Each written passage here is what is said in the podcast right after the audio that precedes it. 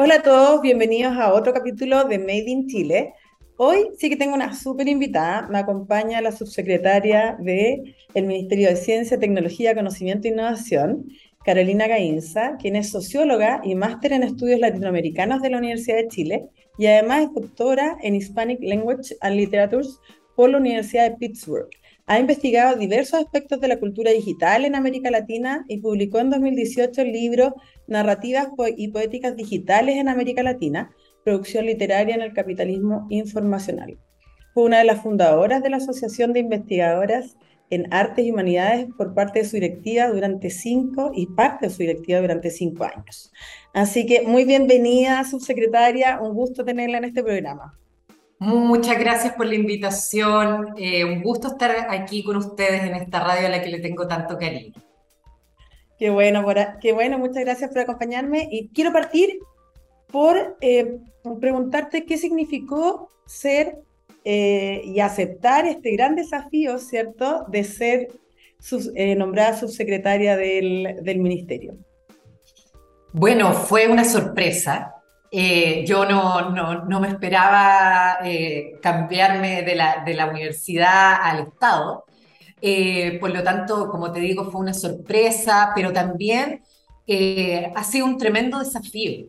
creo que nosotros veníamos trabajando hace mucho tiempo en la Asociación de Investigadores en Arte y Humanidades para poner para, para, poner en valor y relevar el rol que tienen las ciencias sociales, las artes y las humanidades. Por lo tanto, eh, este nombramiento fue un reconocimiento al trabajo colectivo que habíamos realizado eh, desde, la, desde la Asociación de Investigadores en Arte y Humanidades, pero también desde otros investigadores, eh, para también un reconocimiento en cuanto a la necesidad de esos conocimientos de esas áreas y el necesario diálogo que tienen que tener con las ciencias naturales, las ciencias matemáticas, de la ingeniería, etcétera, en torno a lo que hoy día son los desafíos país que no son solamente desde la investigación desafíos económicos, sino que también desafíos sociales y culturales. Entonces, eh, en ese sentido, creo que, que fue eh, una, un reconocimiento también al rol que tienen estas áreas en, en hoy día en los desafíos que se plantea el gobierno.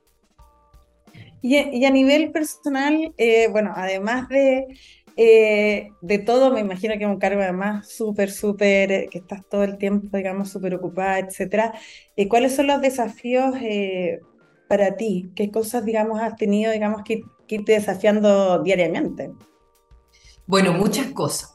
en general, el trabajo en las humanidades, yo vengo de la, de, la, de la ciencia social y las humanidades, y el trabajo en las humanidades es bastante solitario yo creo que tenemos que nosotros aprender a trabajar más en equipo, más, más, más eso, formar equipos, colaborar con otras áreas eh, o con los mismos investigadores del área. Y acá tengo que manejar un equipo gigante. Entonces, ese ha sido como uno de los grandes desafíos.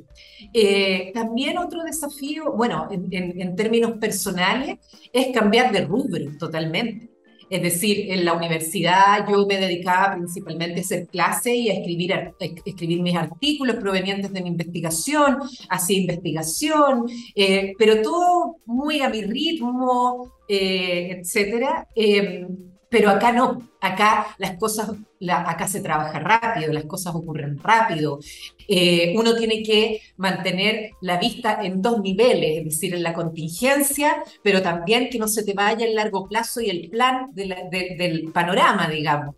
Eh, y por otro lado, también es un trabajo muy colaborativo, pero lo que más me gusta es que es un lugar donde tú efectivamente puedes ir moviendo la brújula, puedes ir moviendo la aguja, la, brújula eh, para hacia, hacia, hacia cambios que van a tener un impacto en la vida de las personas. Eh, muchas veces en la academia eso uno no lo ve, porque yo trabajaba además en un nivel muy teórico. Eh, aquí no, aquí uno ve que un cambio en una base de un programa de Fondesit ya va a impactar a cómo se hace la investigación en Chile. Entonces, eso es una cosa que me entusiasma mucho. Y además, eh, bueno, obviamente además por, tu cargo eh, eres referente para, seguramente para muchas mujeres y también niñas que están eh, en este mundo, ¿cierto? Y que se sienten, digamos, con más fuerza como para poder asumir posiciones de liderazgo. Eh, eso sin duda, digamos, debe haber sido un, eh, debe ser, no sé, pues súper motivante.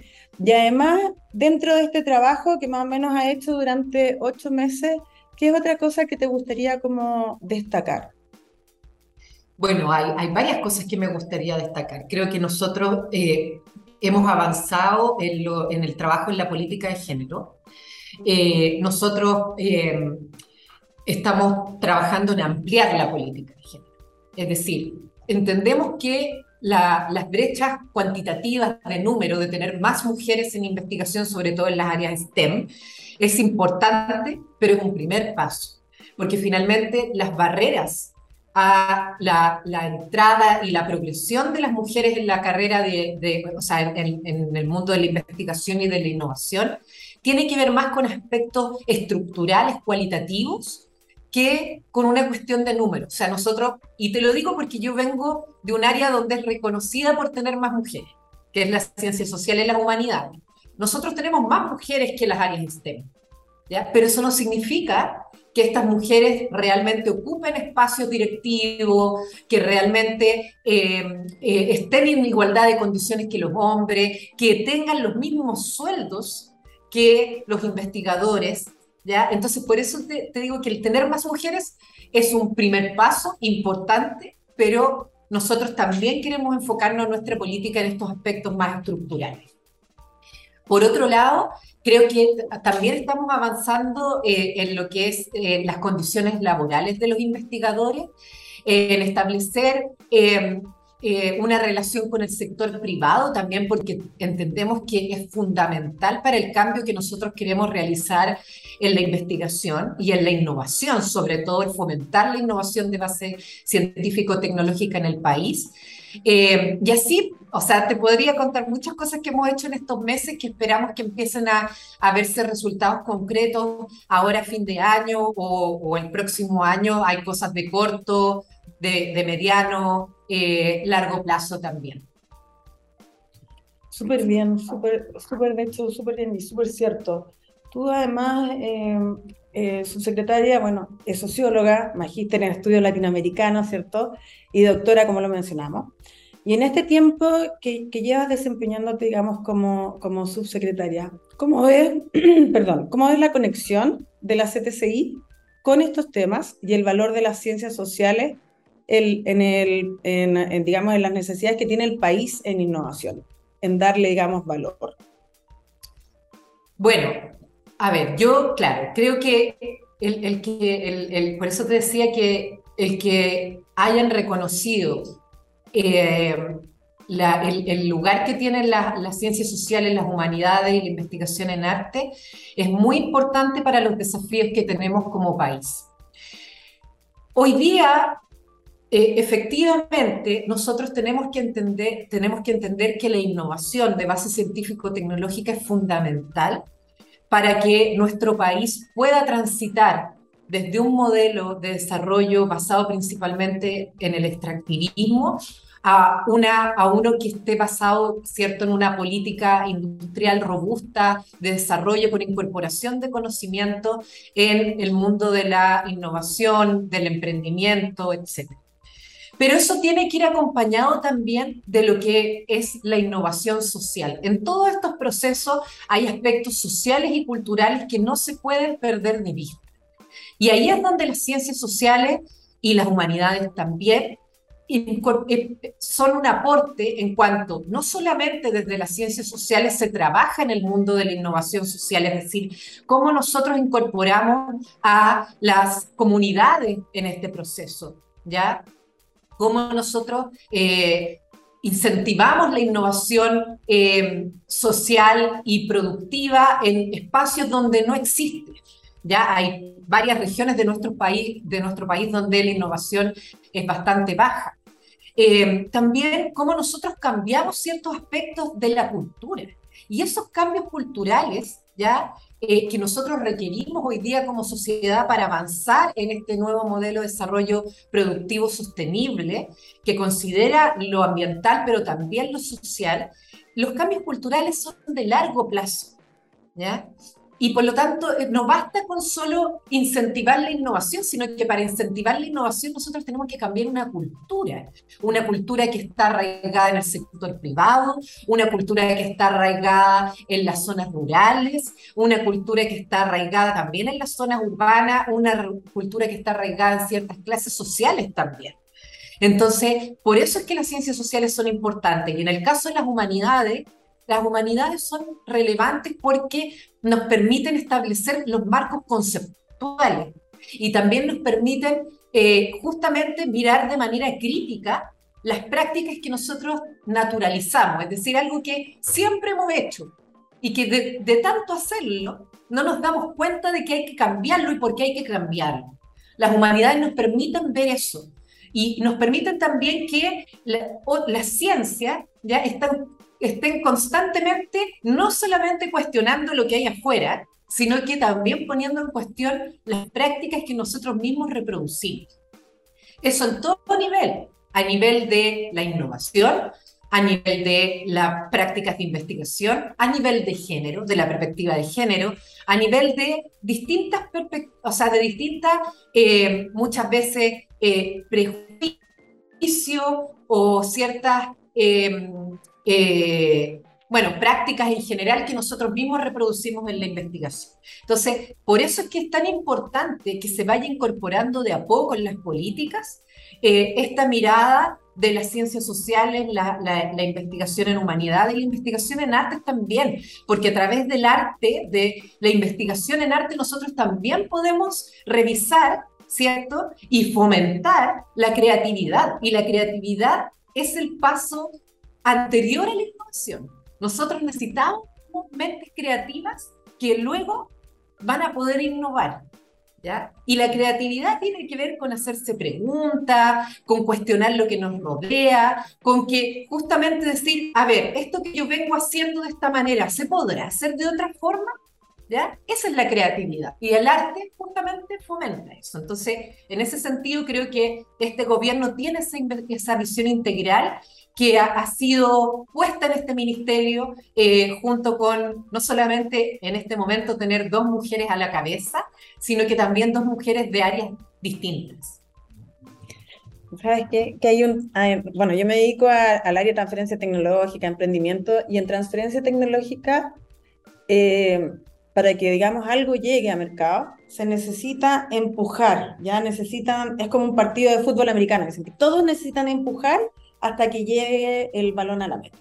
Y ese es el, el, tema, o sea, se necesita en el fondo, yo creo que el arte es fundamental en la vida del ser humano, ¿ya? Entonces, en el fondo, eh, obviamente esto te inspira, te hace vivir de una manera mejor, te permite innovar, etcétera, etcétera, y ponerlo en valor creo que es algo realmente integral que ha hecho el gobierno y que deben estar, deben haber muchos más países mucho más avanzados quizás en, en, esta materia y nosotros, digamos, ahí estamos colocándonos más a la vanguardia, ¿cierto? Entonces, súper claro, ahí yo creo que, perdona que te interrumpa, pero yo creo que, claro, y, también me interesa dejar como hacer hincapié en una, en una, en una cuestión. Eh, así como eh, se ha hecho una división que muchas veces es media artificial, pero yo creo que ha funcionado en la innovación, ¿cierto? Corfo y el Ministerio de Economía se ocupa de la innovación eh, productiva. Nosotros como ministerio nos encargamos de fomentar la innovación de base científico-tecnológica, es decir, la generación de conocimiento que puede transformarse o no en un producto. ¿ya? Lo mismo ocurre con la investigación en arte. El Ministerio de Cultura se ocupa de lo que es la creación, ¿ya? obras, etcétera, etcétera. Nosotros como ministerio nos ocupamos de la investigación en arte, es decir, lo que permite investigar cuáles son los procesos o generar conocimiento sobre los procesos que generan creación. ¿Ya? El producto puede ser una obra de arte de esa investigación o puede ser un artículo académico, ¿ya? O puede ser una innovación, incluso una innovación cultural, ¿ya? Eh, pero de, eso, de, esos, de esos resultados se ocupa el Ministerio de Cultura. Nosotros nos ocupamos de el proceso de investigación, ¿ya? Que deriva en procesos creativos, solo para hacer ese punto. No, de hecho, mucho más, queda mucho más claro de esa manera, incluso. Ahora, bueno, eh, volviendo, digamos, ahora, hoy día en la mañana eh, un artículo, digamos, que sobre la inversión en I+.D., ¿cierto? Que el presidente Boric dijo que íbamos a alcanzar el 1%, pero no solamente puede estar relacionado al gasto público, también tiene que ir de la mano del sector privado. Y en ese sentido, ¿qué diagnóstico ustedes han realizado y en qué acciones están trabajando para lograr esto? Bueno, esto es un tema fundamental. Este es un tema fundamental. Eh, nosotros hemos, hemos, escuchado por años de que eh, no basta eh, con, una, con la inversión estatal, sino que para que nosotros podamos crecer en I+.D., en investigación y desarrollo, para que la investigación realmente, los conocimientos que se generan de la investigación estén en el centro del modelo de desarrollo, entendido este de manera integral desde lo económico, lo social y lo cultural, ¿ya? necesitamos de la conjunción ¿ya? y la articulación de distintos actores. Las universidades, el ministerio, por supuesto, ¿cierto? El ministerio, las universidades, los, eh, los centros de investigación, el sector privado. ¿ya? Podríamos decir que aquí hay tres actores principales. El Estado, ¿cierto? Las universidades el sector privado. Y yo le agregaría uno más hoy día desde, desde la mirada territorial, que son los gobiernos eh, regionales. ¿ya? Eh, eso, esos actores son fundamentales en este ecosistema. Nosotros hasta el momento, ¿ya? Eh, en Chile, tenemos un, más o menos un 70% de inversión del Estado en investigación y un 30% de participación del sector privado para que nosotros podamos avanzar hacia el 1%. Y esto es importante dejarlo claro. Eh, el presidente Boric y el programa de gobierno señala claramente que nosotros como gobierno vamos a poner las bases para avanzar hacia el 1%. Mucha gente cree que es como que en los cuatro años vamos a llegar al 1%. Eso es imposible.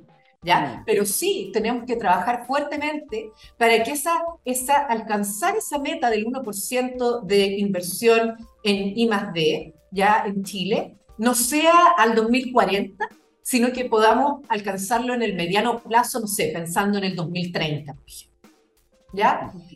Para eso tenemos nosotros dos metas. Aumentar la inversión estatal, que es lo que la señal que dio el presidente Boric este año para el presupuesto 2023. Pero por otro lado tenemos una meta que quizás es más difícil, que es trabajar en conjunto con el sector privado para poder llegar ya a una inversión de 50 del, proveniente del Estado y 50 proveniente del sector privado. Necesitamos que el sector privado, que los actores privados inviertan en el mundo.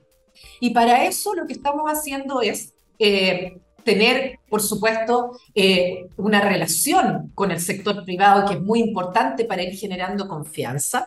Ya tenemos esta señal del compromiso del Estado para invertir en I D, ya que es lo que está haciendo el gobierno ahora para el presupuesto 2023 y también que entendemos que esto tiene que ir aumentando ya en estos cuatro años. O sea, tiene que haber un aumento sostenido, una, una inversión importante desde el Estado, ya para que eso eh, le dé seguridad y confianza al sector privado de poder invertir.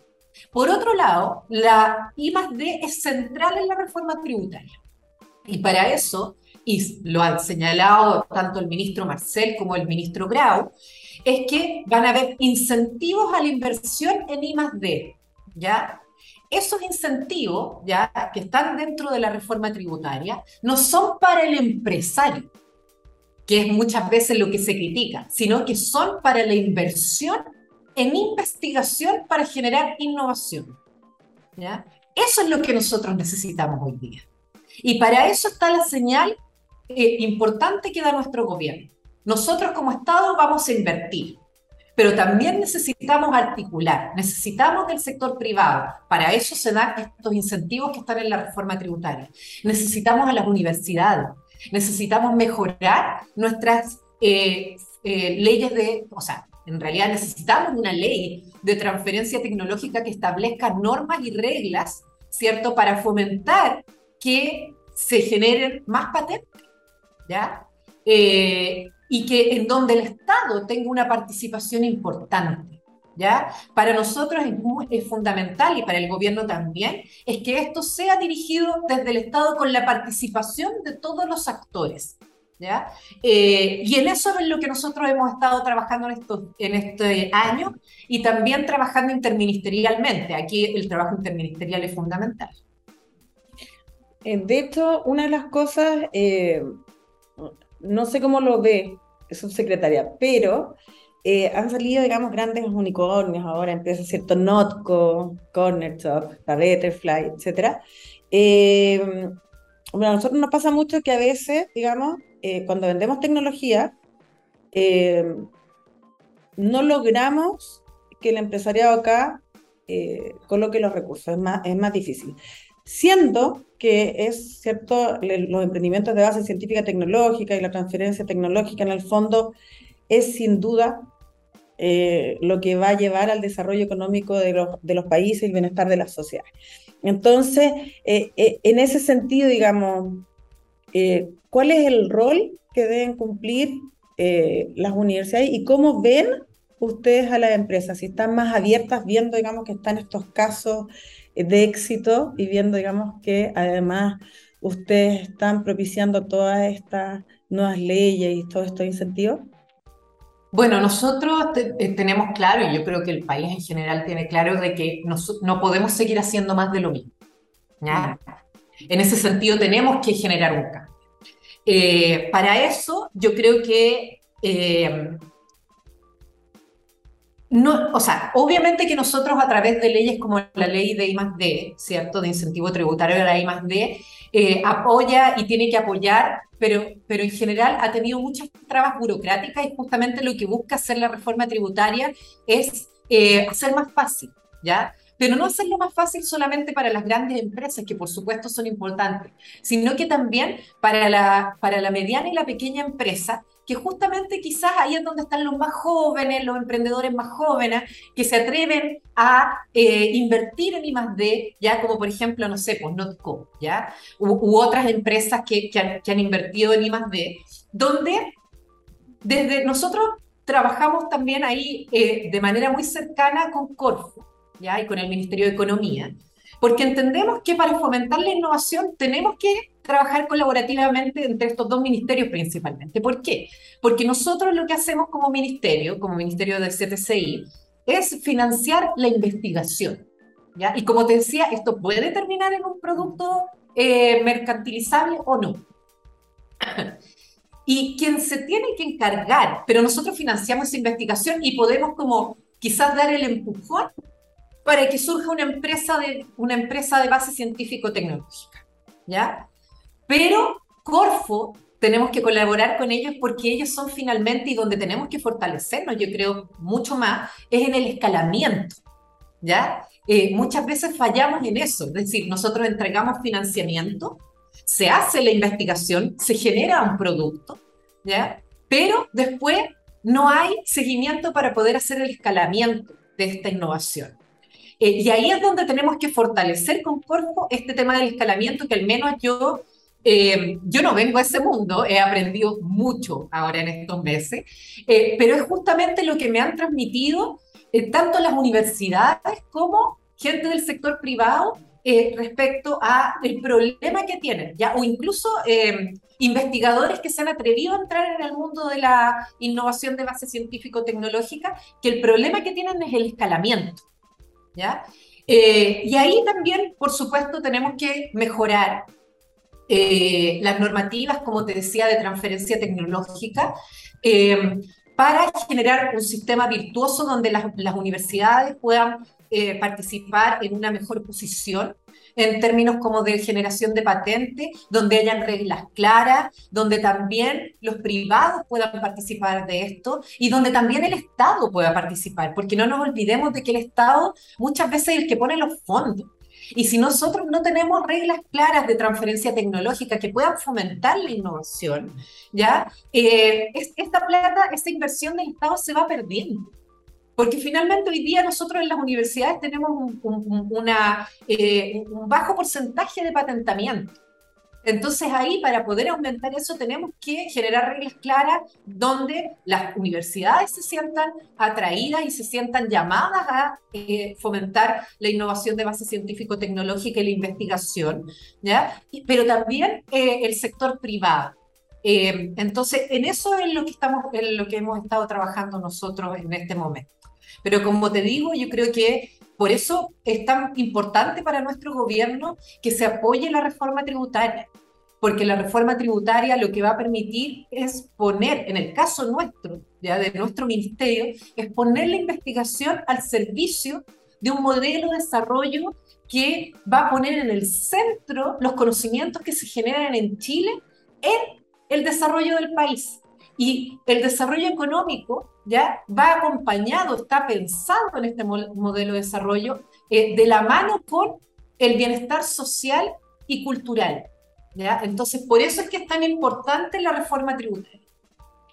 Sí, y además quizás eh, eh, agregar, digamos, yo, bueno, yo como directora de estuve también en la Oficina de Transferencia y Licenciamiento de la Universidad de Chile por, por varios años eh, quizás los temas de carrera universitaria acreditación, ¿cierto? Para los investigadores es, complejo porque mm, hay investigadores que les gusta investigar y no necesariamente a veces quieren estar en el mundo de los negocios, ni, negociar, ni licenciar, etc.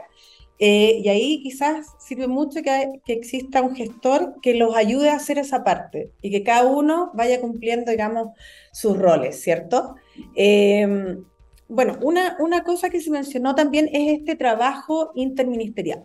No solo, digamos, con el Ministerio de Economía, sino también hemos visto eh, mucho con el Ministerio de Medio Ambiente, en el fondo como para fomentar el desarrollo sustentable, que es un, un temazo, ¿cierto? Y el cuidado del, del medio ambiente. ¿Ustedes cómo, cómo han visto este, este trabajo? Bueno, mira, ha sido un trabajo muy eh, rico en cuanto permite, el, nosotros participamos de la, de la mesa eh, de, del modelo de desarrollo productivo sostenible, donde está el Ministerio de Economía, el Ministerio de Energía, el Ministerio de Medio Ambiente y nosotros, ¿ya? Eh, es interesante que estén esos cuatro pilares, ¿ya? Porque entendemos que, porque de alguna manera se entiende que estos cuatro, estos cuatro ministerios son fundamentales en, en no solamente en implementar, sino que también en el pensar, ¿ya? Un nuevo modelo de desarrollo para Chile. ¿Y por qué te digo estas dos cosas? Porque este nuevo modelo, es, nuestro ministerio tiene el rol de no solamente eh, aportar en lo que es el modelo de desarrollo productivo sostenible con eh, más investigación eh, en, en, ciencia aplicada, ya más ciencia aplicada para generar mayor productividad en el país sino que nuestro ministerio tiene el rol también de aportar con pensamiento, con cuál, son, cuál es el, marco conceptual en el cual se inserta ¿ya? y al cual responde este modelo de desarrollo productivo sostenible. Y ese pensamiento, ese marco conceptual es importante porque finalmente es hacia dónde nos, es la pregunta de hacia dónde nos dirigimos, ¿ya? Eh, entonces, nosotros nuestro ministerio tiene el rol, así como el Ministerio de Economía tiene el rol de ocuparse de fomentar la productividad, ¿ya? Eh, y poner, y, ahí es donde trabajamos coordinadamente, donde la ciencia, nosotros como ministerio desarrollamos ciencia aplicada, ¿ya? Y fomentamos la, la, innovación de base científico-tecnológica para aportar a este modelo productivo en temas país, o sea, en, áreas que son eh, país, ¿cierto? Hoy día se habla del litio, del hidrógeno verde, etc. Eh, de la soberanía alimentaria, el desarrollo de tecnologías para eso, en fin. Por otro lado, el Ministerio de Medio Ambiente se ocupa, ¿cierto?, de la sostenibilidad.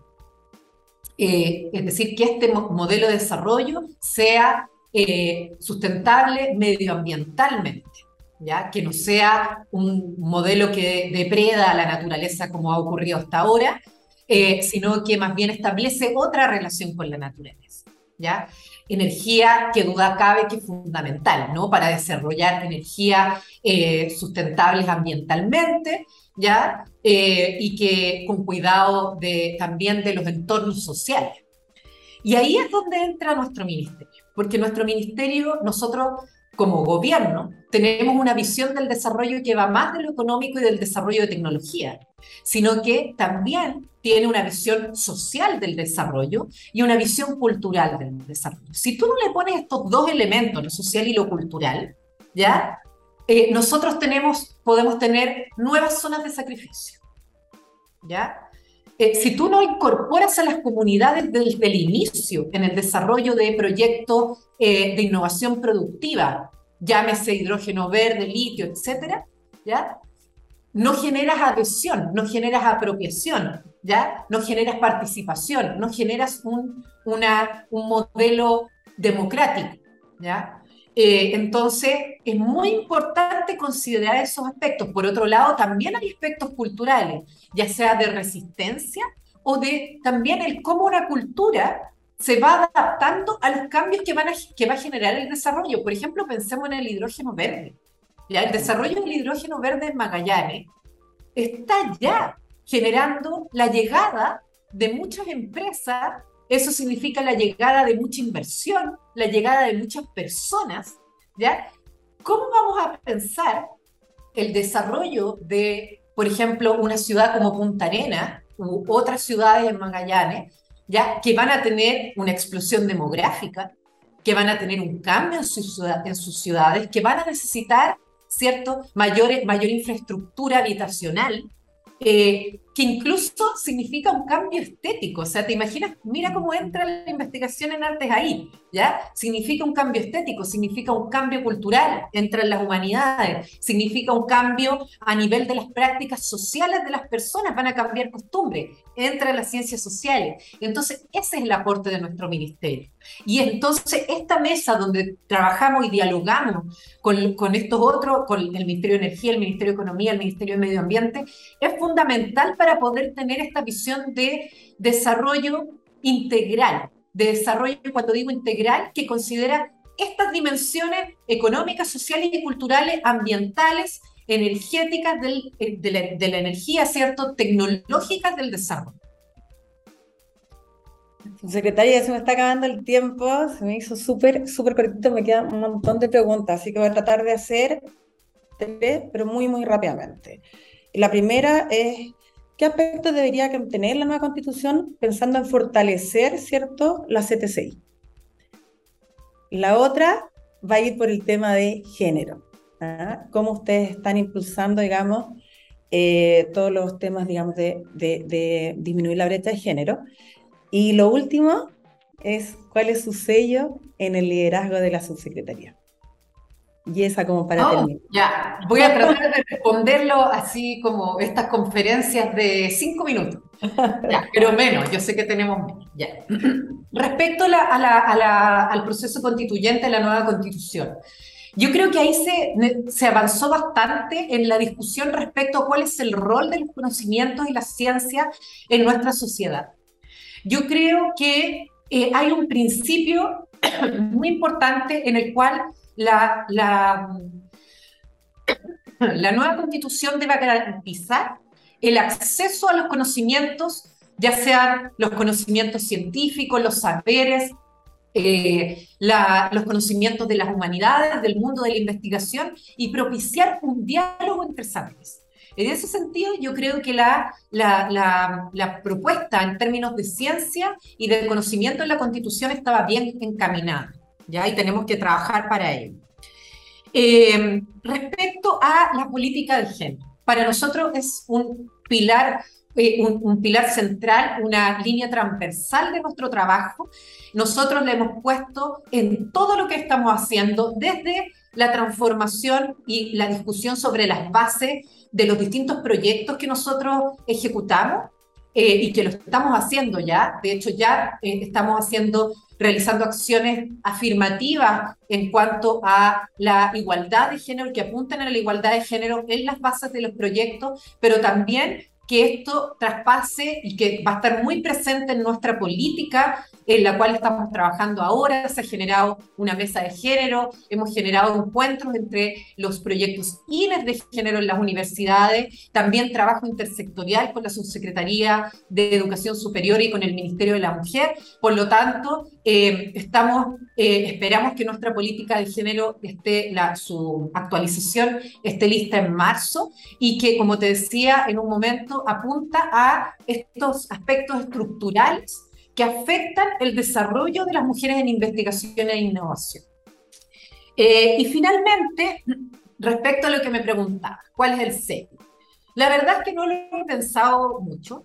Yo creo que a mí lo que me interesa más bien es que nosotros podamos articular a los distintos actores y establecer una forma de trabajo colaborativo que se vea reflejada en, cómo nosotros eh, desarrollamos investigación en Chile, las prácticas de investigación, que exista más diálogo entre las distintas áreas del conocimiento. Yo creo que en ese sentido mi presencia en este ministerio tiene que ver con eso, una ministra que viene de la biología, de la química, con una subsecretaria que viene de las ciencias sociales y las humanidades, es una excelente combinación eh, para mirar los desafíos que tiene este ministerio. Entonces, yo creo que eh, para nosotros, como, tanto para la ministra como para, como para mí como subsecretaria, es muy importante dejar instalada la idea de que hoy día, para los desafíos que tenemos como país, cambio climático, desarrollo tecnológico, soberanía alimentaria, es fundamental una mirada que integre no solamente los conocimientos académicos provenientes de las distintas áreas, sino que también un diálogo con los conocimientos experienciales y de las comunidades, que también son formas de conocimiento con las cuales la academia tiene que dialogar. Ese espero que sea como una, una hay algo que dejemos instalar. Súper bien, muchas gracias, subsecretaria, por acompañarme. De hecho, igual, eh, la verdad es que es súper interesante saber todo lo que está haciendo el Ministerio. Además, en ocho meses, pareciera que con todo lo que están haciendo, pareciera que llevará mucho más tiempo. Así que felicitaciones también por todo el trabajo. Y bueno, los invito a todos que nos sigan escuchando y muchas, muchas gracias por acompañarme hoy. Muchas gracias a ti. Cuando quieras, yo sé que quedaron un montón de temas en, el tintero, así que cuando quieras, yo muy disponible para que conversemos. Te agradezco mucho la, la invitación. Muchas gracias. Bueno, buen fin de semana a todos. Nos vemos el próximo viernes. Chao. Chao.